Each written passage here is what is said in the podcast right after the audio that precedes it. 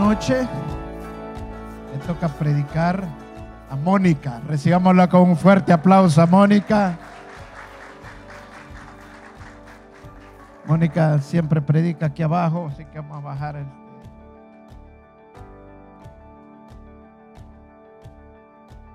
Vamos a pararnos, vamos a orar por Mónica esta noche para que Dios la use grandemente. Amén. Levante su brazo derecho. Señor, en el nombre de Jesús, Señor, te pedimos, Señor, para que uses a Mónica esta noche, que la unción tuya fluya en su vida, en el nombre de Jesús, y derrame esa unción esta noche. Declaramos esta noche una noche de gloria, una noche de tu presencia, una noche donde tú derramas cada uno de tus dones en el nombre de Jesús. Gracias te damos, Señor, en el nombre de Jesús. Amén y amén.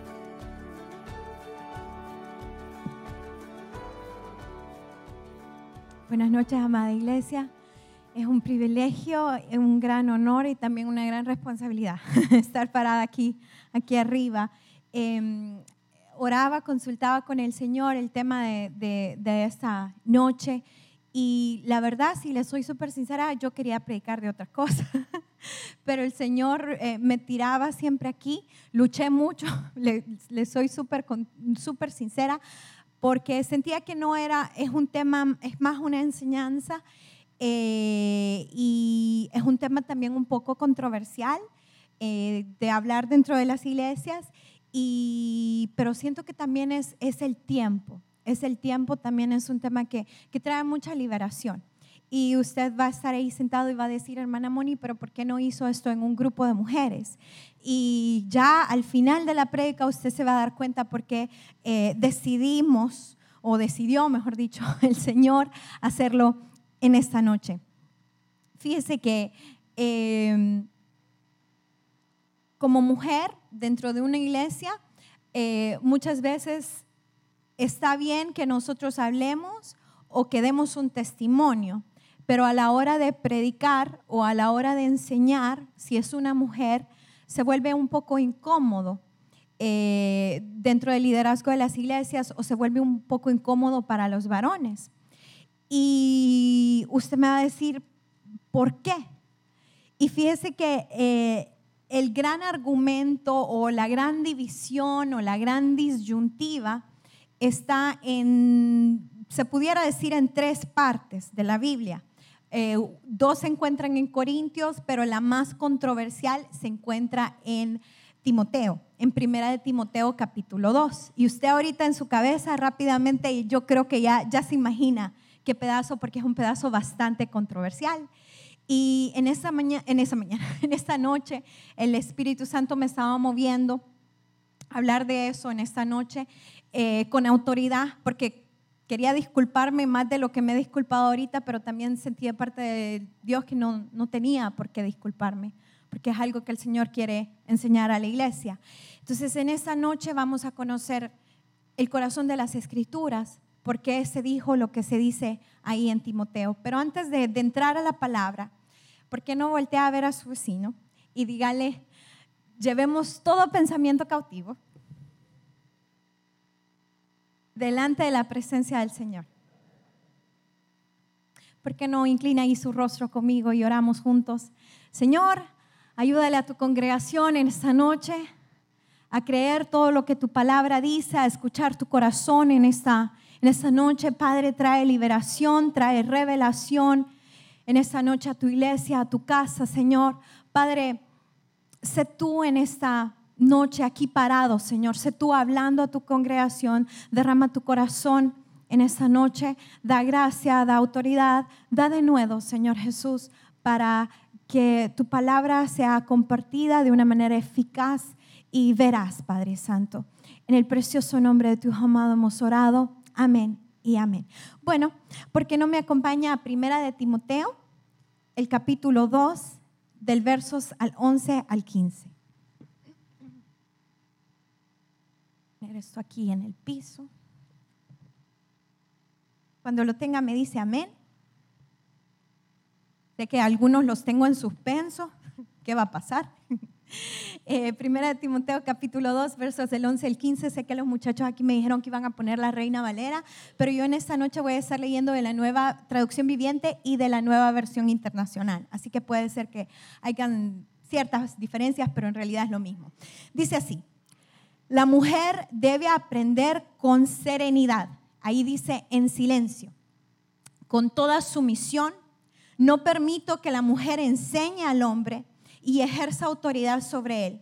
Debe mantenerse ecuánime porque primero fue formado Adán y Eva después. Además, no fue Adán el engañado, sino la mujer, y ella una vez engañada incurrió en pecado. Pero la mujer se salvará siendo madre y permaneciendo con sensatez en la fe, el amor y la santidad.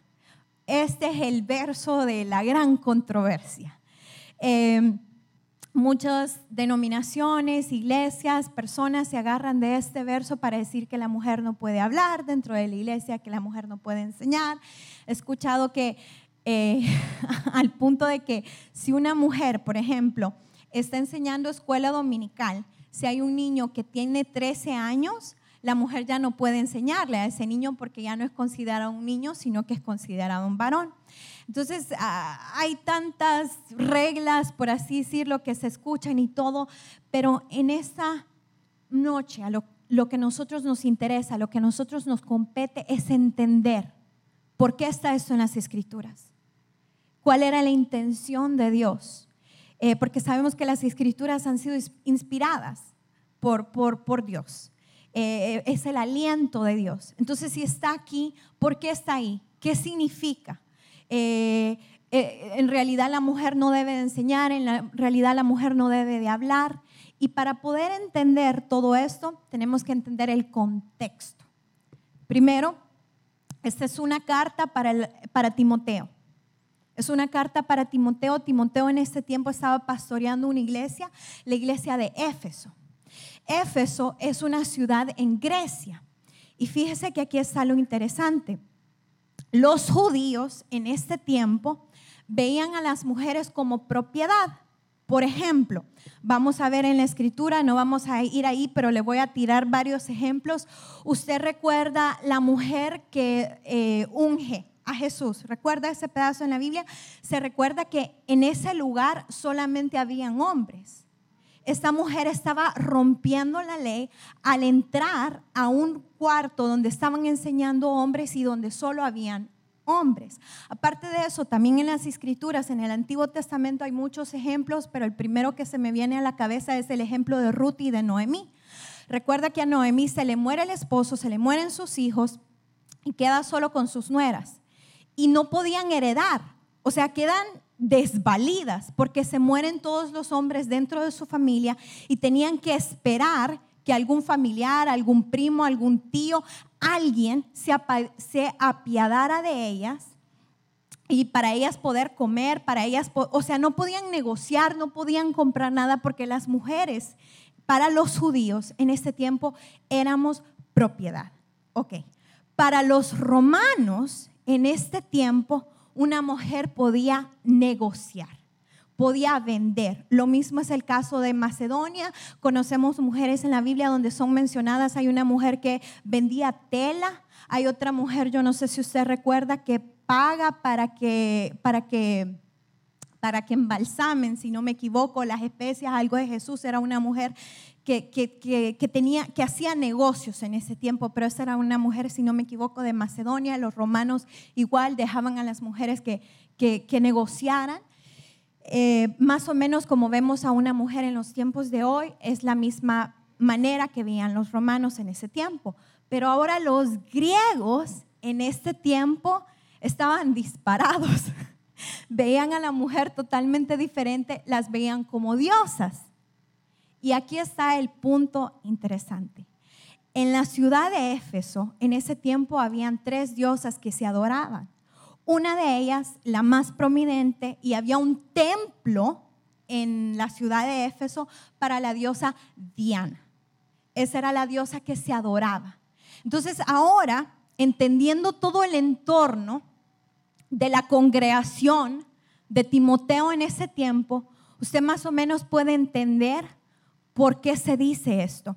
Hay una versión, eh, está en inglés, si no me equivoco, se llama The Passion, donde dice que no le permite a las mujeres recién convertidas que hablen. Y en realidad eso era lo que aquí se quería decir.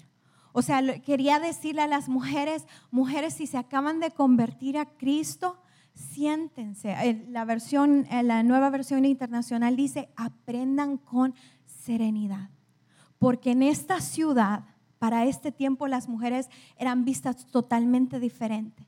Entonces, el corazón de esta carta, el carta, el propósito de esta carta era traer un balance a la cultura de este tiempo.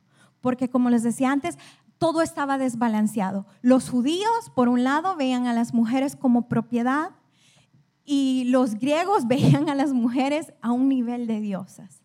Entonces, lo que por eso esta carta se siente como un golpe se siente como un puñetazo si la sacamos fuera del contexto. Eh, otra cosa muy importante que vale mencionar también aquí es que cuando dice en, quiero ver, dice, pero la mujer se salvará siendo madre y permaneciendo con sensatez en la fe, el amor y la santidad. Usted va a decir, como esposo o como madre, bueno, entonces mi esposa solamente va a ser salva si tiene hijos. Otra vez tenemos que entender el contexto. Esta diosa Diana en Efeso, las mujeres y los hombres iban a pedirle que pudieran tener hijos sanos.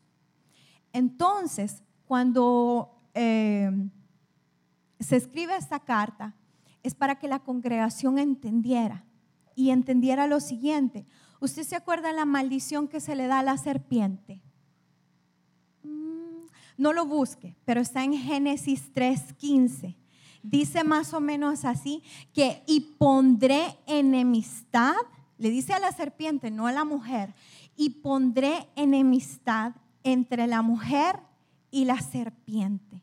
Y su descendencia, el fruto de su vientre, te dará en la cabeza y tú le darás en el carcañal. Entonces lo que está hablando ahí es del segundo Adán. ¿Quién es el segundo Adán? El primer Adán es Adán. El segundo Adán es Jesucristo. Entonces lo que la carta quiere decir aquí, no que la mujer va a ser salva si, si tiene hijos o no tiene hijos, sino que dice que está tratando de, de aludir y de recordar que por Cristo Jesús, que no por tener hijos, sino que somos salvas por el segundo Adán por el fruto que salió del vientre de, de, María. Amén. Fíjese que cada vez que tratamos de abrir brecha, pagamos un precio. Y quiero que me acompañe a Marcos 16, del 15 al 18. Otra cosa muy importante que se me olvidaba mencionar está en Hechos 2.17, lo van a poner aquí arriba, pero las hijas de, ah no, sí, 2.17 dice ahí que sucederá que en los últimos días, dice Dios, derramaré mi espíritu sobre todo género humano. Los hijos y las hijas de ustedes profetizarán, tendrán visiones los jóvenes y sueños los ancianos. Aquí está diciendo que los hijos, es bien clara la palabra porque no solamente dice los hijos, sino que dice tus hijos y tus hijas. Está hablando en, hechos. La, iglesia primitiva dice que en los últimos días derramaré mi espíritu y tus hijos y tus hijas profetizarán. Y la palabra aquí profetizar es hablar, es enseñar, es predicar. Fíjese que otro dato importante, y lo van a poner otra vez ahí arriba, está en Hechos 21, del 8 al 9.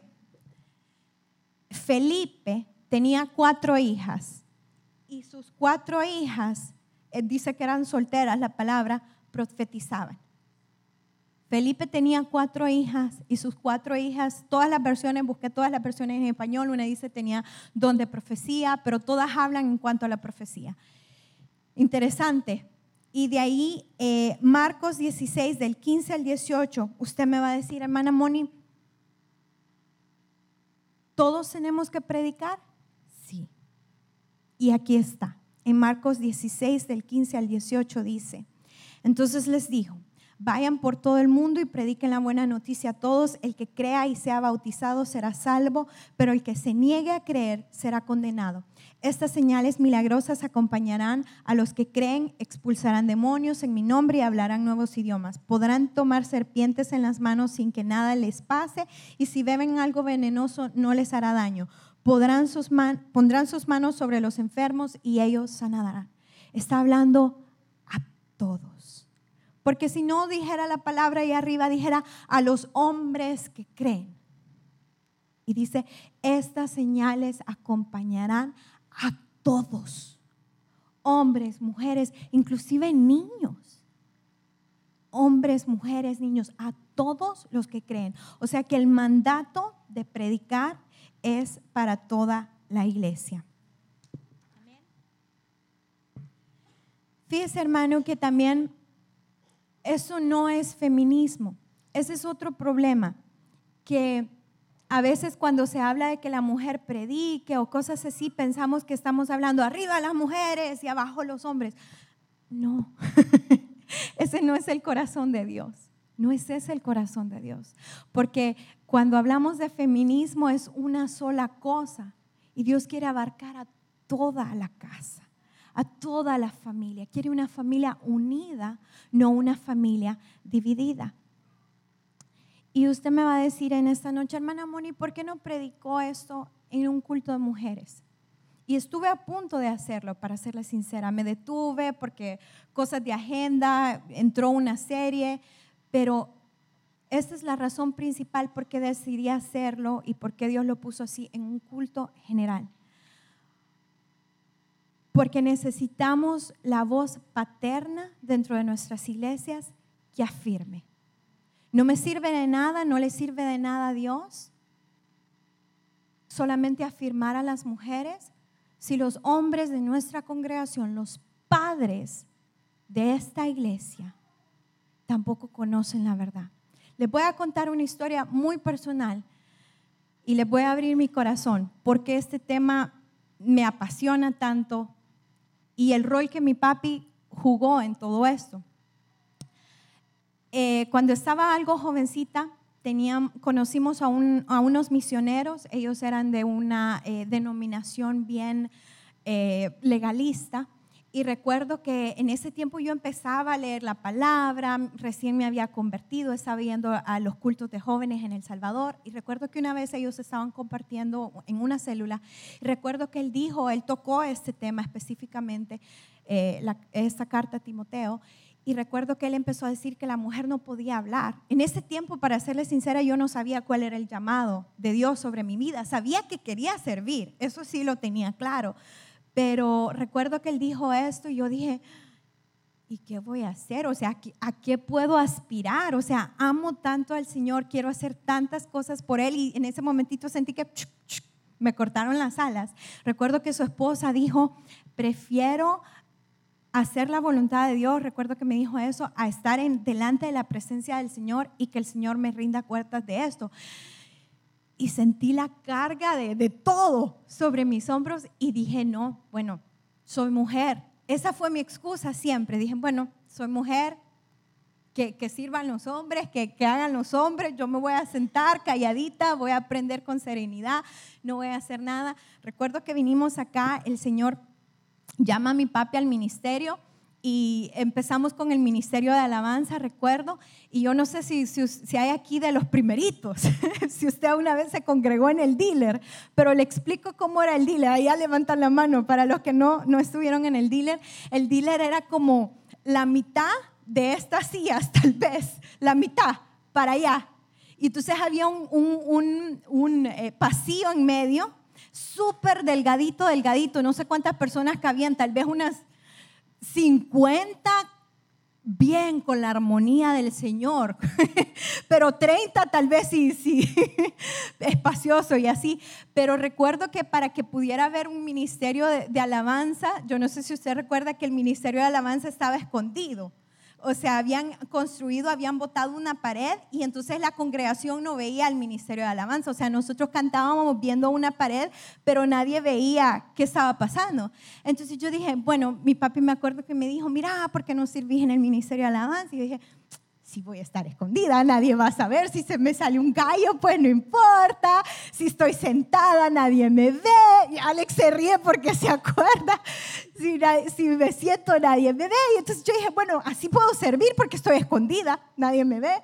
Y entonces recuerdo que en ese tiempo desfilaron muchos eh, líderes de alabanza un mes estaba uno, de ahí se iba porque iba a seguir sus sueños, de ahí venía otro, tenía problemas en su casa, se iba y así. Pero cada mes teníamos un líder de alabanza nuevo.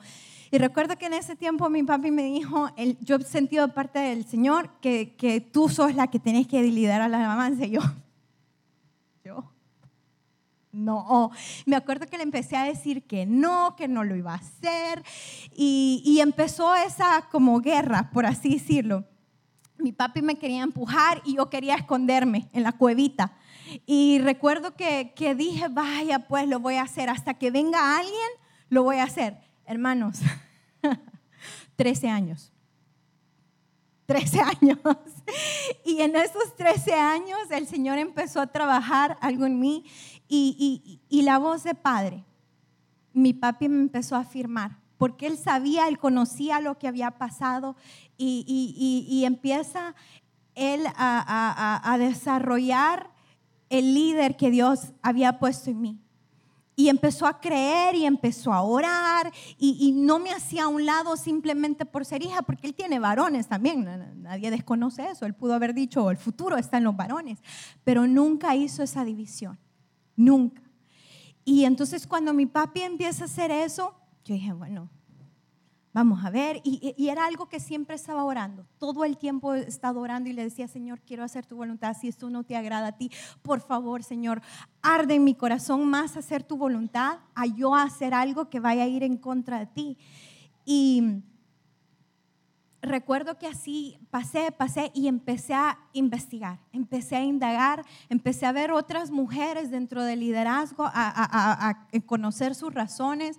El Señor empieza a hacer el llamado en mi vida en cuanto a la predicación, empecé a hacer mis pininitos predicando y encontré que esto era lo que me apasionaba. Me encanta, me fascina, pero decía, Señor, confirmámelo. Señor, confirmámelo, confirmámelo.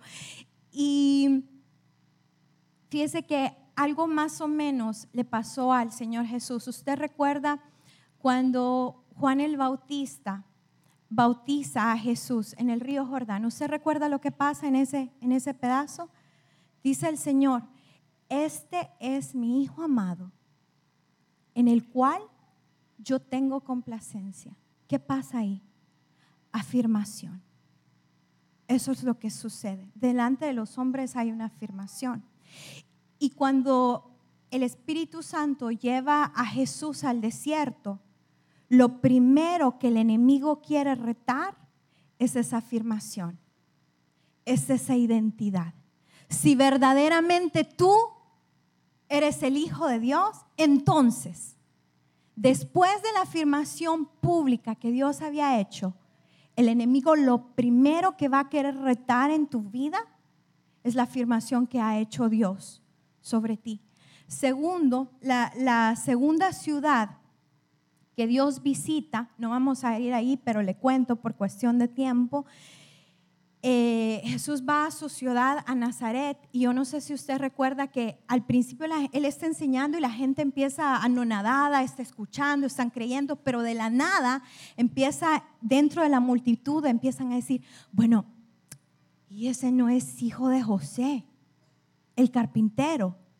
Y todos empiezan como a retar otra vez la misma afirmación que Dios había hecho. Y me encanta esta parte, está en Marcos 6.5, no lo busque, pero anótelo si lo quiere buscar. Marcos 6.5 dice, no pudo hacer ahí ningún milagro. Dice que no dice la palabra que no quiso, sino que dice que Jesús no pudo. Entonces, iglesia, si nosotros no afirmamos a las madres, a las hijas y a las abuelas, el don de Dios va a ser retenido.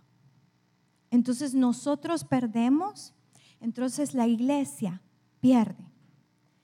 Fíjese que es extraño, incómodo y hasta anormal cuando un hombre se quiere parar o levantar como mujer. También es extraño, incómodo y anormal cuando una mujer se quiere levantar como hombre. Eso no es lo que Dios quiere. Lo que Dios quiere es que las madres prediquen con un corazón femenino, con un corazón de madre. Y voy a decir algo y quiero que se nos grabe porque lo sentí fuertemente ayer. Una iglesia necesita la voz de una madre. Necesita la voz de una madre. Porque una iglesia sin la voz de una madre es como un hogar sin la voz de una madre una iglesia sin voz de una madre es como un hogar sin la voz de una madre. Fíjese que hay cosas, y usted no me va a dejar mentir, hay cosas que recibimos, escuchamos mejor cuando nuestras mamis no lo dicen. ¿Sí? A veces ha hablado usted con su papá. Sí, todos hemos hablado con nuestros papás, pero también a veces mamá habla con nosotros, ¿verdad? Y no, hay diferentes temas. Para los varones, yo sé que hubieron temas que el papá tuvo que hablar con ustedes, pero también mamá tuvo que acercarse a ustedes de vez en cuando. Pues lo mismo es en una iglesia. Lo mismo, lo mismo, lo mismo es en una iglesia. Pero la obediencia, hermanos, es lo que nos va a proteger. Y Dios no le va a pedir a una esposa que usurpe la autoridad de su esposo. Porque eso va en contra.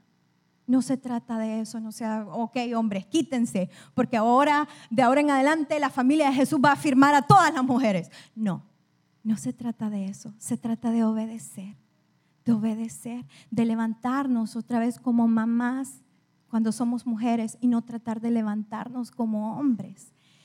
Eh, a veces decimos, eh, yo quiero servir, yo siento llamado, yo quiero hacer eso, yo quiero eso. Y el ministerio, hermanos, amados, es servicio. Si usted siente el don de Dios sobre su vida, mujer o hombre, empiece a servir.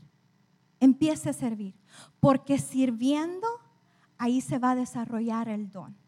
Ahí se va a desarrollar el don. Y entonces va a llegar el tiempo, va a llegar el momento, si verdaderamente, por ejemplo, el enseñar o el predicar es lo suyo, el Señor ahí, el Señor ahí va a hacer algo. Y a veces no necesariamente necesitamos un púlpito, no es necesario un púlpito para predicar.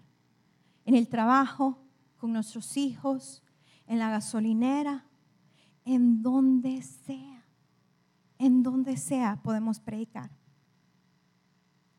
Y voy a cerrar con esto, con estos dos puntos.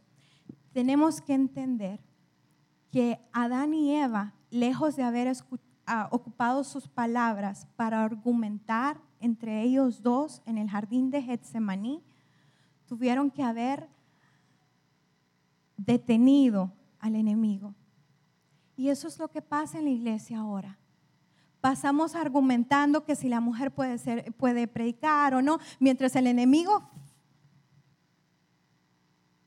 hace de las suyas. Cuando lejos de que la mujer y el hombre estén divididos, no es uno o el otro, es mujer y hombre. Así Dios lo quiso. Juntos, juntos, juntos. Y por eso también es importante que como mujeres nos eduquemos en las escrituras para saber a qué le vamos a dar voz. Como mujeres es importante que nos eduquemos en las escrituras para saber a qué es lo que le vamos a dar voz. ¿Y por qué lo hice tan corto? Sé que muchas personas trabajan, siempre terminamos noche. Cuando Moni predica, ya escuché las, las quejas, Norman.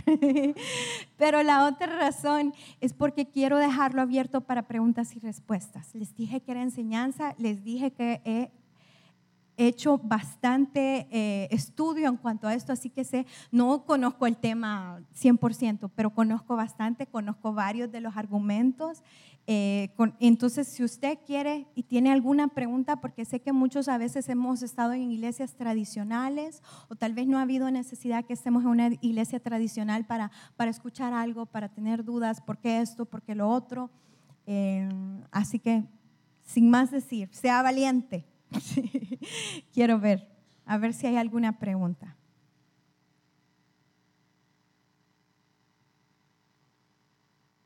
Y todos se quedan callados, no tengan miedo. Yo sé que hay preguntas, fíjese que eso es lo más triste de todo, que, sé que hay preguntas, pero todos tienen, tienen miedo o temor o pena. Sí, sí hermano, dígame.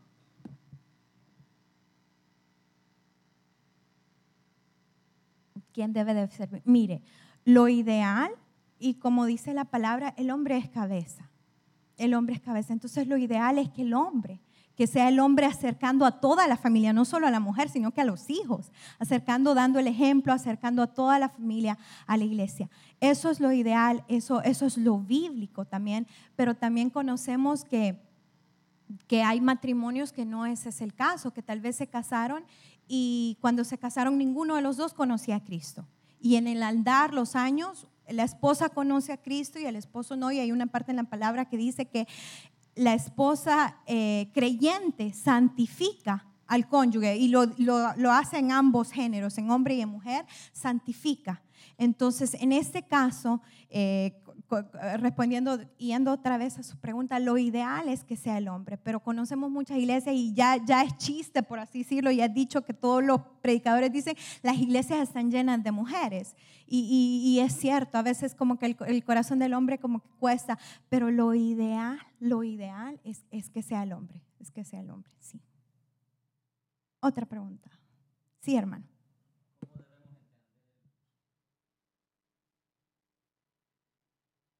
De Tito.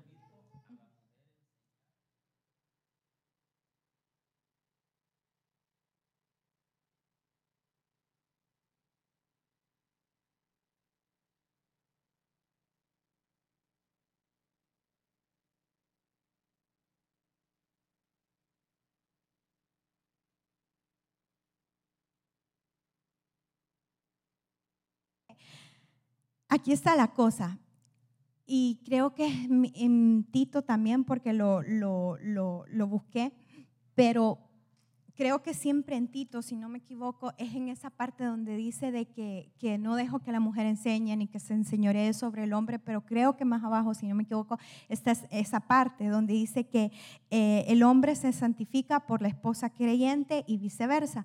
Entonces está este argumento que por qué él está quitando autoridad a la mujer aquí arriba cuando el matrimonio ambos son creyentes y por qué le da autoridad aquí abajo a la mujer cuando solo la mujer es creyente.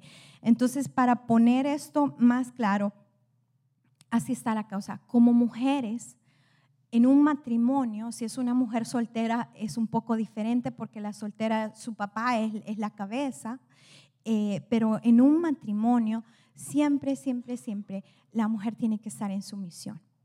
Entonces, se tiene que hacer con mucha gracia. Cuando se enseña como mujer, si estamos hablando de mujeres, se tiene que hacer con mucha gracia. Eh, no quiero mencionar nombres, pero he visto a veces algunas mujeres predicadoras y, da tristeza a veces escucharlas predicar, porque regreso a lo mismo que decía un principio, no se trata de que la mujer se va a levantar como un hombre, y ese es el corazón de la palabra ahí. No se trata que la mujer se levante como un hombre, sino que la mujer se tiene que levantar femeninamente, como mujer, como madre, otra vez con un corazón de madre. Entonces el problema de enseñorear es cuando la mujer quiere usurpar esa autoridad o se quiere levantar como hombre y, hacer lo que está en eh, un hombre. Por ejemplo, para dejarle una cosa más clara, ustedes recuerdan, eh, ¿cómo se llaman ellos? Todos los escribí por un lado, Priscila y Aquilas. ¿Recuerdan ellos? Es un matrimonio, ¿correcto? Ellos tenían una iglesia en casa. Eh, el nombre, cuando se dice de la carta, se menciona primero a Priscila, porque cuando le da el saludo dice, hola Priscila, hola Aquilas. Aquilas es el hombre, la mujer es Priscila. ¿Por qué se menciona de primero a la esposa. Usted puede decir, ay, porque estaba siendo caballeroso, las mujeres de primero. Porque si usted lee otras cartas y otros saludos, el primero que se menciona es Pablo, Pablo y Silas. No se dice Silas y Pablo, sino que se dice Pablo y Silas. Y la razón por qué se da ese saludo así es que se cree, se cree que la que predicaba en el matrimonio era Priscila. Ambos pastoreaban la iglesia, pero se cree que Priscila predicaba, tenía el don de la predicación. Entonces, en el caso de Pablo y Silas, también es lo mismo. Pablo era como, como, como la, no la cabeza, pero como, como el, el estoy buscando la palabra, pero se me ha olvidado ahorita, pero era como el, el el voz, la portavoz, por así decirlo. Entonces está ese ejemplo. Entonces usted me puede decir, bueno, entonces la palabra se está contradiciendo porque aquí dice que no permito que la mujer enseñe, no permito que la mujer se enseñoree y porque en esa carta se menciona de primero a Priscila y porque aquí las... Entonces es regresar y entender, entender el corazón de la palabra. Creo que espero haberle dejado claro o si no, pastor, ¿quiere añadir algo? Gloria a Dios. La verdad es un tema bastante controversial en la palabra de Dios. Para mí es bien claro que la mujer puede enseñar en la Biblia, la palabra de Dios. Y una de las razones que les voy a hacer eh, claramente en la escritura es, por ejemplo, cuando el Señor Jesucristo resucitó, se les presentó a sus, a sus apóstoles y les dijo, vayan y enseñen, que iban a enseñar la resurrección. Y antes de presentarse a los discípulos, ¿a quién se les presentó? Se les presentó a dos discípulos. Y antes de presentarse los, los discípulos, ¿a quién se le presentó? A María Magdalena. ¿Y qué le dijo a María Magdalena? Ve y dile a los discípulos lo que has visto. O sea, en otras palabras, enséñales. Ahí podemos ver claramente la primera comisionada para enseñar fue María Magdalena. Luego, la gracia es para todos, tanto para hombres como para mujeres. Eh, en el caso que ponía Priscila y Aquila, ¿Cómo es posible que Priscila le enseñaba a Bernabé? Lo dice la escritura, le enseñaba a Bernabé. Muchos dicen, ay, pero es que Bernabé no era creyente. ¿Cómo es que no era creyente si te enseñaba? Eso, no es, absurdo. O sea, agarran la Biblia como les conviene. Yo creo que el problema es las mujeres tienen que entenderlo bien. En la Biblia lo enseña de esta manera. Es por el contexto que se vivía en ese entonces. Un contexto difícil para la mujer. Si ustedes van a la parte ahorita de, de la parte arábica, de lo que es Arabia, la mujer, ¿cuántos estuvieron aquí en la prédica del pastor, del misionero Esteban, eh, Paul, el Víctor Paul? ¿Cuántos estuvieron? ¿Cómo dijeron que miraba, cómo dijo él que miraban a la mujer en esos países? ¿Cómo, ¿Se acuerdan ustedes cómo dijo? Para mí fue impactante lo que él dijo. Él agarró la suela del zapato y dijo, como la suela del zapato. O sea, en esos lugares, entonces eran los contextos de, de entonces. Entonces Pablo lo que no quería que se se originara un problema para la iglesia y se tenían que someter al momento, a lo que estaban viviendo.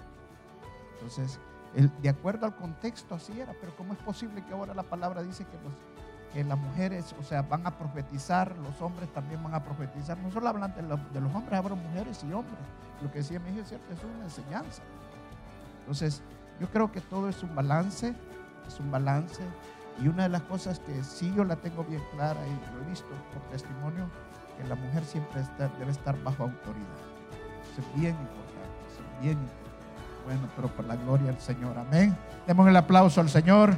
Ahí después preguntan allá afuera y se agarran con quien quieran, amén. Vamos a pararnos y vamos a orar. Démosle gloria al Señor. Gracias te damos, Señor, por la palabra de esta noche, Señor. Hay muchas mujeres aquí, Señor, en la iglesia que tú las vas a usar, Señor, y las estás usando. Y también hay muchos hombres, Señor, que tú los vas a usar y los estás usando.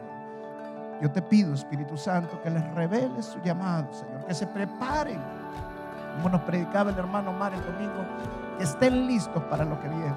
En el nombre de Jesús te lo pido, Señor. Gracias te damos, Señor. Llénalos de gracia, de ilusión y danos revelación cada vez más. En el nombre de Jesús te lo pedimos. Amén y amén. Dios los bendiga, hermanos.